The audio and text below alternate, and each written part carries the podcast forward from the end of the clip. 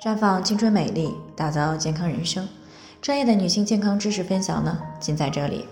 亲爱的朋友们，大家好。首先呢，还是要分享一下我们的联络方式。大家呢，可以在我们最常用的聊天软件当中搜索 PK 四零零零六零六五六八，关注以后呢，回复自测进行健康自测呢，可以更有针对性的了解自己的健康状况。接下来呢，就开始我们今天的健康主题。四十五岁的女性老得快，能不能够把豆浆当水来喝？听众王女士呢过来咨询说，她自己今年四十五岁了，发现呀这两年呢老得特别快。那在和她年龄差不多的女性朋友当中呢，她是最显老的那个。她听说呢喝豆浆对于女性好，有延缓衰老的作用。再加上呢，豆浆又比较便宜，所以呢，就想着啊，以后就把豆浆当成水来喝。但是呢，因为之前没有这样喝过，也不知道对于身体有没有什么不太好的影响。那提到豆浆呢，很多女性并不陌生，但是豆浆怎么喝，喝多少比较合适，很多人呢并不太清楚。那我们都懂得过犹不及的道理，喝豆浆呢也是这样。豆浆呢，它是以黄豆和水为原料制作而成。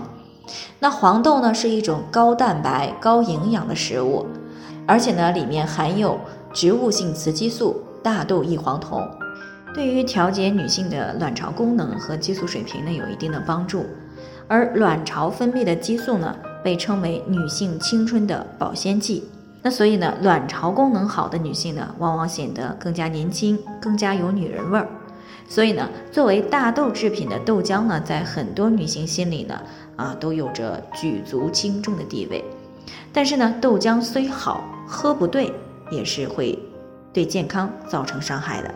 那在膳食指南当中呢，大豆每天的推荐量呢是十五到二十五克，换算成豆浆呢，相当于三百到五百克。也就是说，哪怕不吃其他的豆制品，一天的豆浆的饮用量呢，尽量不要超过五百克。那在正常情况下，我们一天的饮水量呢，大概是在一千五到一千七百毫升不等。那如果每天喝这么多的豆浆啊，可以说是远超出了正常的标准。那时间长了，就会对肾脏、内分泌等方面呢造成伤害，尤其是有乳腺问题、子宫肌瘤、子宫息肉。